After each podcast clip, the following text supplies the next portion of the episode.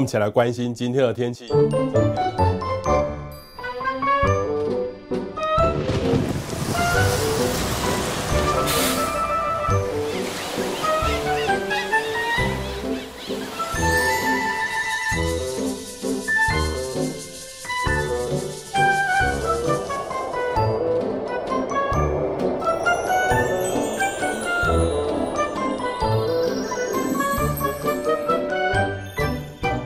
大家好，欢迎收看《节气乐活家》，我是主持人彭启明。虽然二月份的立春表示了春天的开始，但是其实呢，四月份的天气反倒是比较我们对于春天的一种期望。那清明呢，这个时节主要是温暖宜人、多晴少雨的一种天气。那这个时候呢，北方的冷空气也明显的减弱了，也不像三月的时候需要防备这种冷气团突然南下造成的温度骤降。那厚重的棉被呢，还有外套，其实呢，大概可以慢慢放心的收起来了。那大家耳熟能详的诗句呢，就是“清明时节雨纷纷，路上行人欲断魂”。那虽然是在描写清明的景色。但是阴雨绵绵的情况，在台湾其实不完全是这样的哦。清明时节雨纷纷，出自于杜牧的诗句。杜牧呢是唐朝人，跟李白等等的大诗人是齐名的。从小呢就是生长在长安，也就是黄河流域一带。那根据这个考察，其实杜牧写这首诗的时候，人呢是在池州。也就是现在的安徽省的南边的一个城市，所以呢，其中描述的就是长江流域的天气状况。那这个呢，倒是非常符合气象科学的哦。那我们知道，其实，在黄河流域，清明这个时候其实是不大下雨的，跟台湾、日本是一样的。但是呢，长江流域因为锋面的滞留，所以在清明前后。都是一片阴雨绵绵的景象。那台湾呢，在清明扫墓的时候呢，偶尔也会遇到下雨天。不过呢，将杜牧这个诗句改成清明时节暖乎乎，可能比较符合实际的情况哦。因为四月的天气是慢慢的在转晴，温度上升，扫墓焚烧的纸钱造成局部热效应，让天气呢会更热。因此呢，清明节若是没有下雨，通常呢，就是相当的炎热温暖的天气，那也就是清明被称为是真正春天开始的理由之一。那根据往年观测资料，清明时期全台湾中午的高温都可以来到二十五到二十八度之间，那清晨的低温呢，也都回升到十八度以上，对人类活动来说，可以说是再舒适不过的天气了。那我们就来了解一下清明时节台湾各地的气候状况。清明时节最明显的感受就是气温明显回暖，同时也来到春雨的尾声，降雨几率都较前些日子来得低。北部平均温度来到十八到二十六度，降雨几率不到五成，只有百分之四十六，平均累积雨量为七十五毫米。中部日夜温差大，有接近十度之多，平均气温十九到二十八度，降雨几率百分之三十五，累计雨量六十四毫米。南部平均温度二十二到二十八度，降雨几率虽然最低只有百分之十七，却常会有对流性的降雨。一旦下雨，雨势几乎是北部的两倍大。因此，累计雨量可来到七十五毫米，与北部相当。东部也逐渐回暖了，气温十九到二十六度，降雨几率虽然有百分之五十五，不过累积的降雨是全台最少的，只有五十五毫米。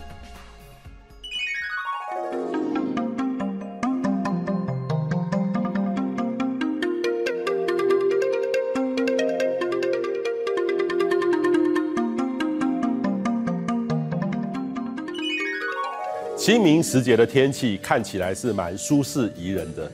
那在这个同时呢，也是大家扫墓祭祖的节日。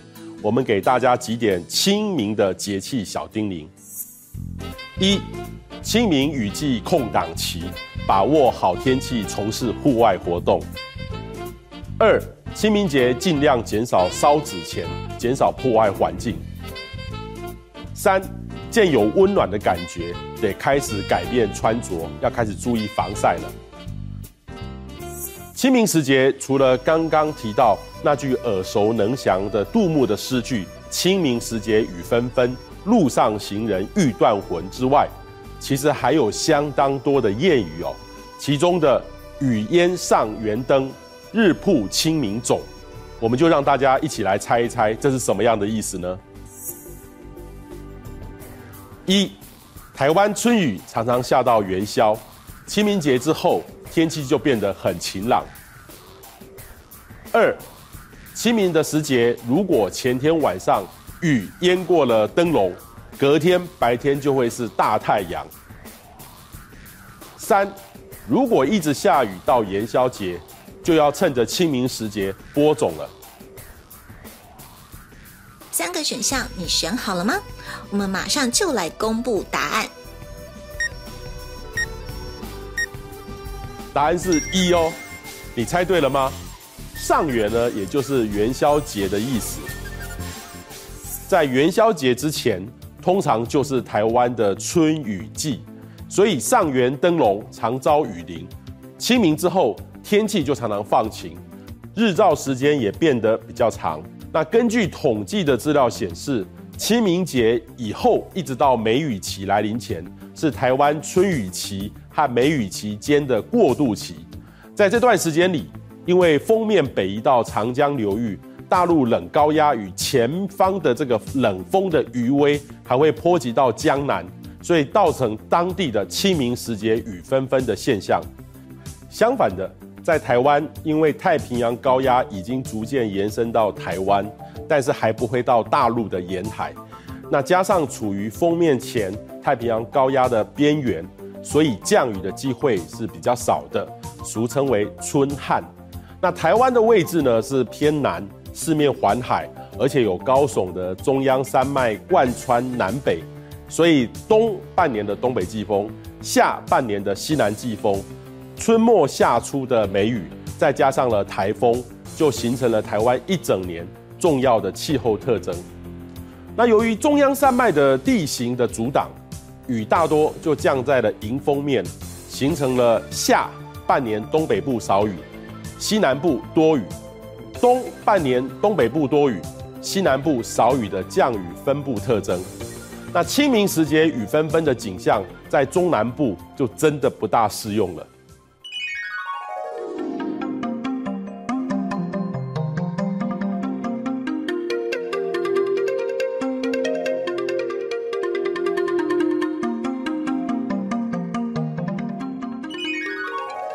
月上旬的清明，正好是台湾春雨期的尾声与梅雨季来临之前。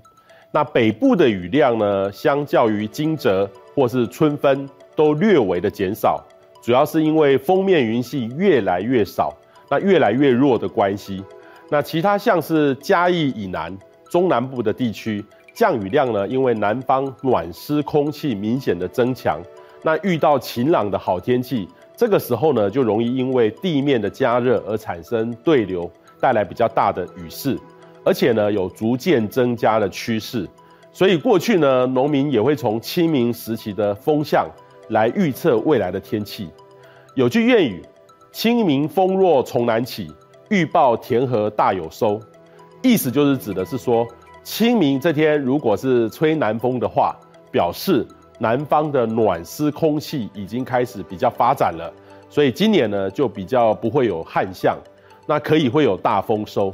但是因为中南部呢是处于这个中央山脉的背风面，那受到这个时节东北方来的风面的影响，本来就比较弱，下雨的机会本来就比东北部还要来得低了。所以这段期间呢，这段时期常常会是中南部地区的旱季。那今年的情况呢，可以说是更是严重的哦。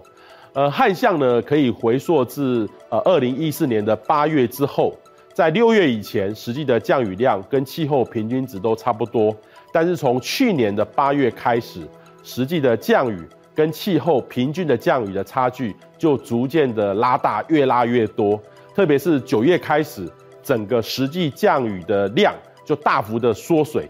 二零一五年台湾春雨也偏少的机会也是很高的，一月份累计的降雨只有三十三毫米，全台十三个平地测站降雨量创下了从一九四七年以来第三少雨的记录哦，只比一九六三、二零一四年多一点点，更进入了百年少雨排行榜的第九名。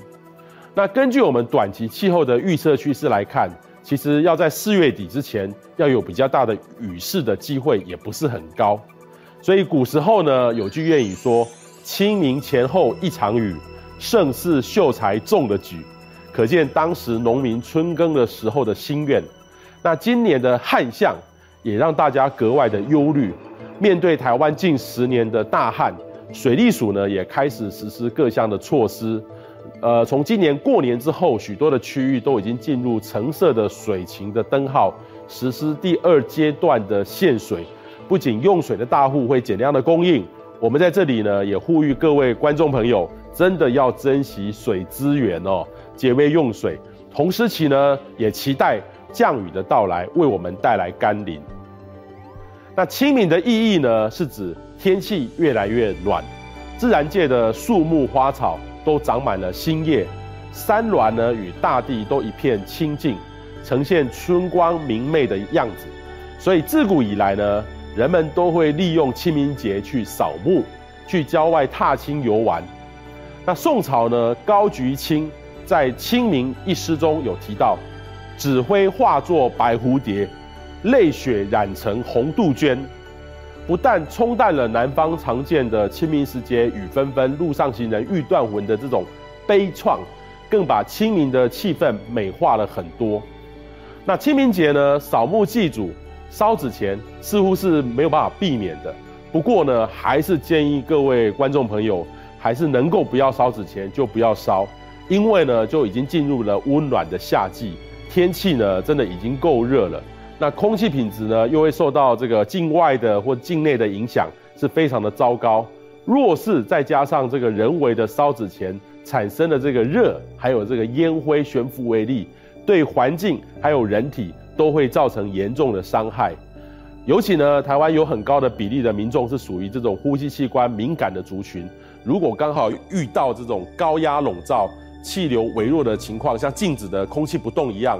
呃，燃烧造成的悬浮微粒就很难扩散，那累积就会在我们空气当中，走到哪里都不大舒服。所以呢，特别提醒大家，如果真的要烧，可以委托给环保局统一集中处理。那目前呢，其实市面上也有很有很多人有创意，像金条的纸啊、无限卡等等的产品，烧一个就好了哦。跟这跟这个成堆的纸钱也是一样的意思，一样的可以表达我们对祖先的尊敬与感恩。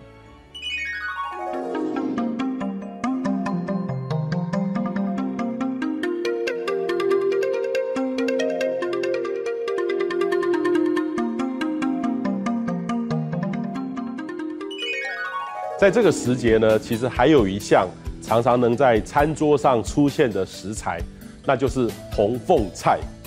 红凤菜呢是菊科植物，有人称它叫做紫背天葵，与这个海棠科的紫背天葵长相还有效用都很相似，呃，常常被混用哦。我们今天就一起来了解红凤菜的栽种与生长。红凤菜又称红菜。无血菜，叶片背面呈紫红色，正面呈深绿色，叶绒丰润，含水量高。分布的地区除了台湾之外，日本、缅甸、尼泊尔及中国大陆等地皆有生长。原为野生植物，大多生长于山坡林下、岩石上和河边湿处。现在也人工栽培作为食用蔬菜，营养丰富。红凤菜为凉性蔬菜，丰富铁质，具凉血止血作用，并含钾，可帮助体内的水分代谢，消除浮肿、降低血压的功效。根据古代典籍的记载，红凤菜可以活血、化瘀、解毒、消肿。属性偏凉、长了脓疮或是冒青春痘的人可以吃。虽然益处多，但因为性凉，体质本身虚寒者还是应该减少食用。另外，肾功能有问题的患者，因为其钾含量较高，应该要控制摄取量，并且建议以穿糖方式烹调。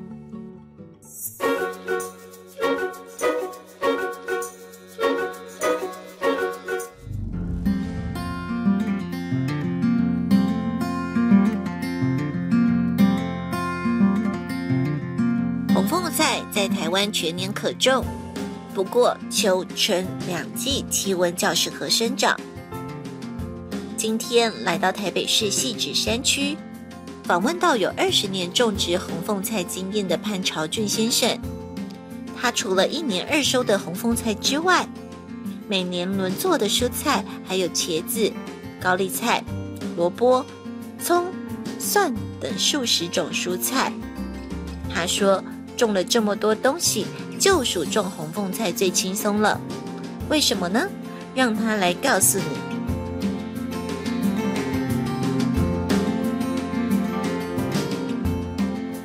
每年要种红菜的时阵是九月九月开始会种的吼，啊种落了就是咱的种落袂使落肥啦，啊等两礼拜以后有开根有反应才会使开始落肥，落肥了吼，头到大大约。差不多过一个月，三十五天至四十天中间吼，就会使采采收啊啦。采收，拄拄采收迄阵，算讲啊个数量袂介济，啊数量较济的时阵，就等于甲这个农历过年，农历过年甲这个清明的时阵吼，迄量上济安尼。啊，这叶啊较高，叶叶嘛较红，啊个营养较悬安尼。啊。会使一直慢慢加迄个五月节，五月节起伊起后就伤过悬暗，伤过悬，即个叶啊会变较青，袂遮红，袂遮红，营养可能会较减去，还是安怎我无无彻底了解安尼。啊，迄当中嘛是还佫会食的啦，但是比较较无遐好食安尼。草本多年生的红凤菜，环境适应力很强，即使是日照不足的墙角或树荫下，皆能生长。所以栽种是很方便的，只需取用生长完成的植株茎部分，就能种出下一季的红凤菜。这样的种植方式，学名叫做扦插法。哦，这要种的时阵，爱留留一个高阿型出来哈，高型大约哈八公分、十公分的深啦吼，啊这距离一高吼。一高甲一高，差不多三十五公分、四十公分。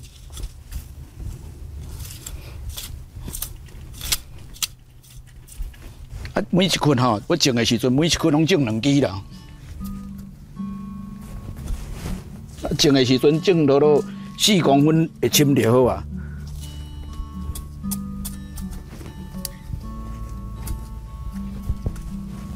一高甲一高吼，都三十五公分、四十公分安尼。一层甲一层吼，就是托二十公分。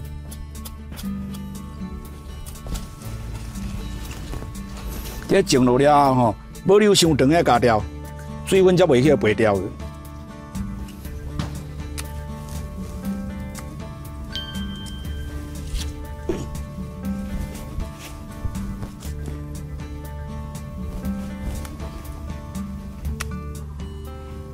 这个叶啊，老老坑的吼。啊，迄、那个光合作用，这个用得大才大得紧安尼。啊，拖安尼就完成啊，然后种落安尼完成啊，种落了后吼，啊等有反应有开根再使落肥。红凤菜在种植栽培上是相对容易的，因为少有病虫害的影响，几乎无需使用农药。所以红凤菜也是生机饮食上常用的材料。不过，生长在台北汐止山区，需要防范的是其他事情。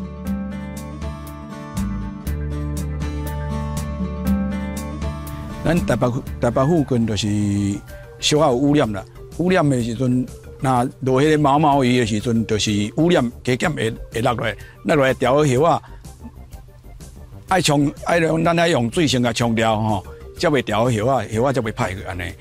啊，搁一个搁一个方面就是讲，咱红菜是拢冬天在生长的吼，就是有当时啊一半工啊暗时啊若伤过冷。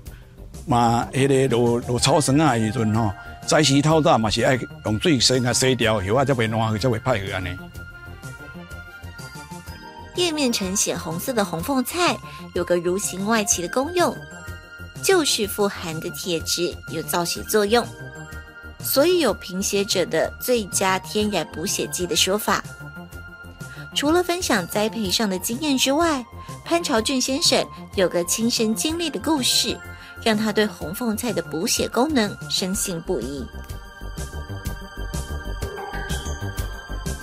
这个红菜吼，红菜古早就是讲补胃啦，啊啊后来就是话讲啊，经过胃安尼对胃啦胃肠较好安尼，啊，一个我的经验就是讲，阮爸爸吼，就是去哦，三总讲啊，紧再等紧再等，无袂赴安尼，啊结果用善素吼。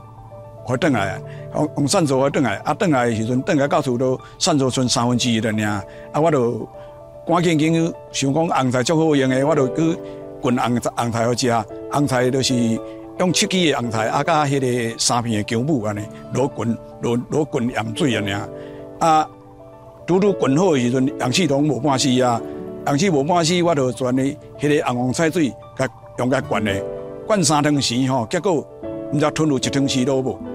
啊，个结果停拖四五分钟久吼，伊目睭八金，小讲啊，恁大家都创啥的安尼啦？啊，这是以我的经验啦，是有有啥物根据啊？啥物我无了解安尼，我就是讲，阮爸爸就是安尼，食了食了顺产好起来，好起来搁加冻两个月吼，啊，搁搁刷了家己好起来时阵，嘛搁会会爬柑仔，家己搁会食饭安尼啦。啊！这是讲我以以我的经验，就是安尼先安尼啊。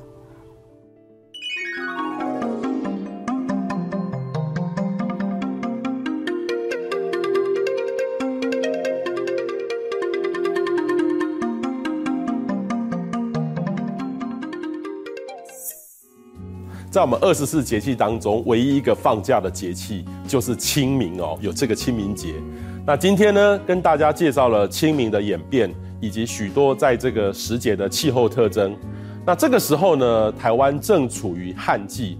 那今年干旱的情况呢，更是令人忧心。除了希望接下来的梅雨季能够为我们带来一些甘霖，为大地解渴，我们更应该珍惜水资源，配合各项应应的措施。那下周呢，我们持续会跟大家介绍清明的天气现象、水资源的问题，我们该怎么处理？人工造雨。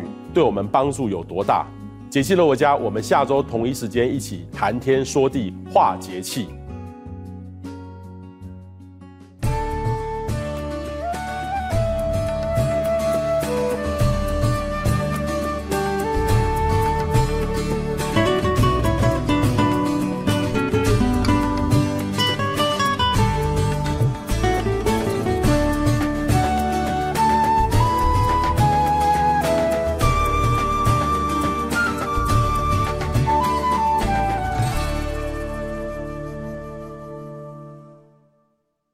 来关心今天的天气。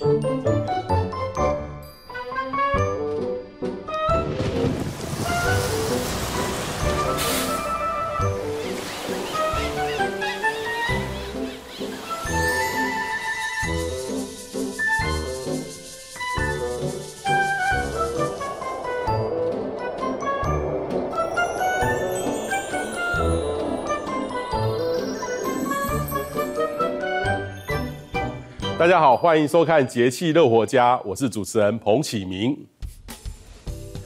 清明这个节气呢，已经到了春天的后期，出现在国历的四月四日到六日之间。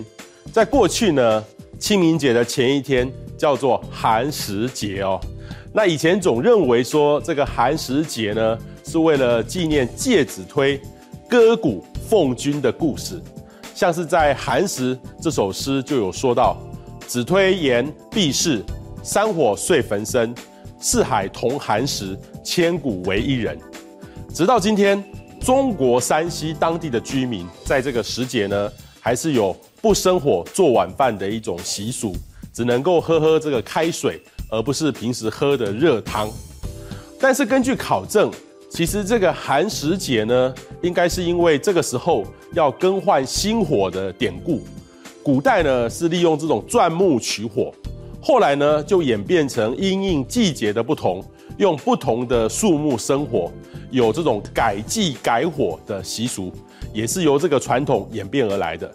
那现在呢，在中国华北的部分的地区，还是有寒食节扫墓祭祖的风俗。那韩国呢，也保留在寒食节进行春祭的传统，像是这个润饼，也是寒食节的特殊的习俗，也是我们在清明节要吃的一种食物。那清明呢，在古代只是一个农业的节气，还不如寒食节的重要。因为我们现在呢所认知的清明的习俗，大多是由寒食节而来的。那寒食节呢，主要的习俗是禁火，不许生火煮食，只能够吃已经准备好的熟食或是冷食，所以有寒食这样的名称。不过呢，由于这个寒食节的日期与清明很接近。大约在宋朝之后，寒食节的扫墓的习俗呢，就逐渐移到了清明的时候一同来进行。那清明呢，也就从一个单纯的农业的节气，提升为重要的传统的节日，甚至呢，到今日还会变放假的节日了哈。不过寒食的习俗还是透过许多不同的形式传承下来，保存在清明节当中。那另外呢，东亚文化中还有一个也被清明节合并的节日，叫做上巳节。那这个上巳节呢，是一个很古老的传统的节日，俗称三月三，也就是指的说农历的三月初三，也叫做春浴日。那根据考证呢，最早是出现在汉初的文献里面，杜甫里面的《丽人行》中也写到：三月三日天气新，长安水边多丽人。这个就是因为在黄河流域这个时候天气呢，其实相对的很稳定，非常的好，所以这个节日呢要去踏青，除去不祥。那上巳节呢，对现在很多中国的少数民族仍然是很重要的一种节日。那东亚呢，其他的国家像是日本、琉球或是在朝鲜半岛，也有踏青、吃花间、喝花茶的一种习俗。那我们也可以发现。这跟刚刚的气候分布的特征都不谋而合，非常的有趣。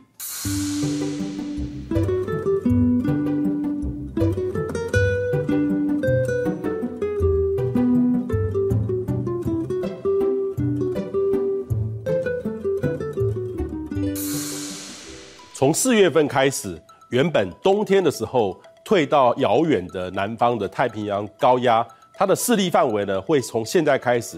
逐渐随着日照点的北移，然后逐渐的北上。那受到太平洋高压北侧边缘的暖空气的影响的时候，就有可能会带来连续性的稳定而且比较温暖的天气。那另外呢，假如说冷空气萎缩得太明显的话，春雨的现象就会提早的消失。因此呢，春天前期的降雨量不足的话，到了春天的后半期。降雨就会明显的减少，这个就是春旱。那清明之后，影响台湾的冷空气还会更为的减弱。虽然呢，偶尔还是可能会有比较强冷空气的影响的机会，但是呢，明显降温的可能性已经大幅度的降低了。那相对的，暖空气的影响对台湾的时间将会越来越长。那随着冷暖势力的消长。冷暖对峙所造成的不稳定的交界面，也会逐渐的脱离台湾的附近，那台湾呢，也就逐渐的摆脱春雨绵绵不断的情况，因此呢，被称为清明。那也就是指的是说，天气是越来越好，四周的景色也不再经常笼罩在云雾细雨之中，清楚可见。那对台湾来说，其实比较贴切的是“春雨贵如油”。这句的俗谚。如同前面所讲的，在暖空气势力大幅增强之前，所降下的春雨是很宝贵的。春耕的用水大多要靠春季前半段所带来的降雨，否则呢，就要等到梅雨开始降雨的情况才会再度增多。清明时节反而很容易会遇到一种春旱。那像是今年年初就是一个春旱相当严重的一段时间，台湾的西半部水情吃紧。那水利署呢，跟着这个气象局、国防部共同因应缺水的问题，实施了人工造雨的任务，地面燃烧这个碘化银，催化水滴凝结，甚至呢出动了空军这个 C 幺三洞的运输机，载运这个清水到高空执行任务，加速这个小水滴的碰撞凝结。还有什么人造雨的方式呢？我们先请小帮手来为我们解说。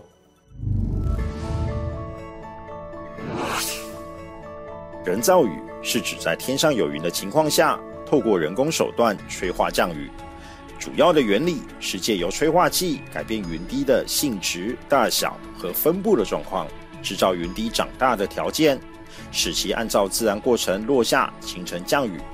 在对流层里，大气温度会随着高度增加而下降，因此云所在的高度越高，云的温度就越低。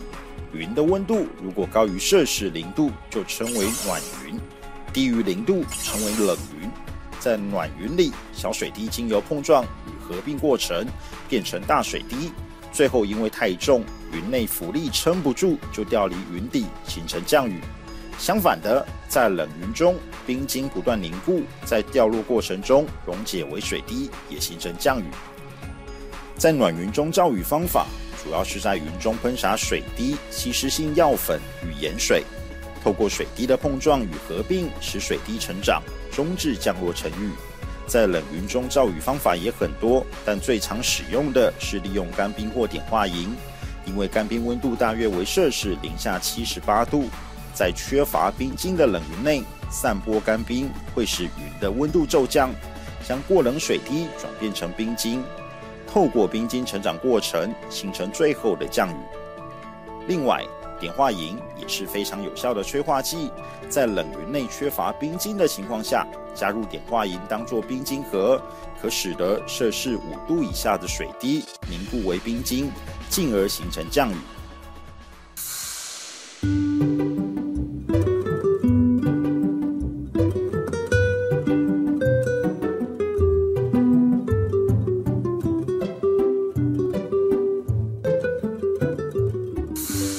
实，民国六十五年底，中部地区已经是久旱成灾了。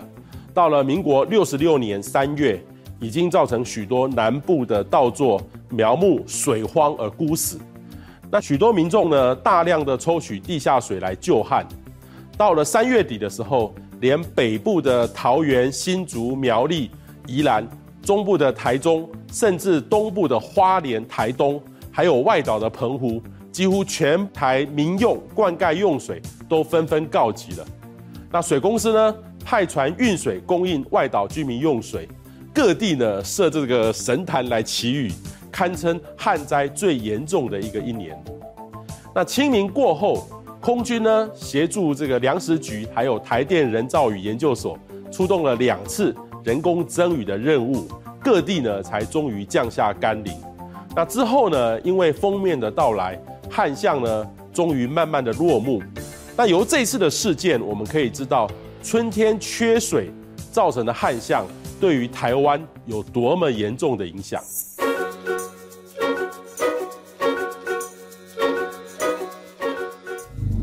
在这个清明的这个时期呢，很容易遇到一个春旱哦，特别是今年到目前为止还是遇到干旱的一个情况。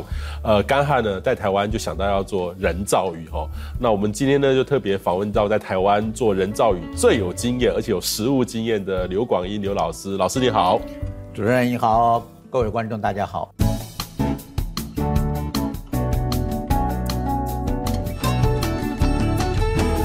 呃，老师，我知道你过去是在空军哦。我认识老师的时候，老师是空军的少将哈，教我这个到他的办公室，哇，非常威风哦。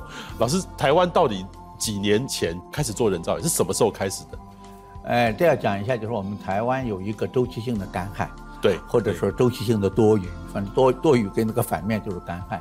我们平均来讲呢，四年有一小旱，八年有一大旱，这是我们已经统计出，已经是差不多就是有这样的一个周期性。老师是在民国五六十年代那时候就有这样的吗？就有这样的，就有这样这样的结果。不是现在才有。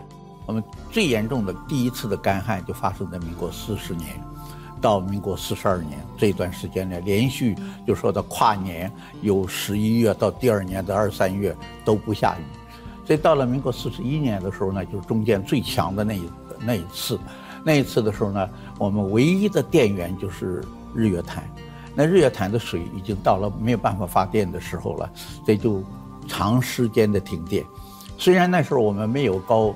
高科技的电子工业，就是所有的工业，你不管什么样的工业，都是要电嘛，这动不了，所以社会上受到很大的影响，那就要想办法解决。还好那个时候，美国有个科学家叫做谢弗，那他呢研究什么？研究这个雾怎么起来，那他就做了一个雾室，就是一个 chamber，然后把空湿空气装进去，装进让它降温，让它降温，降到最后呢，就发现哟。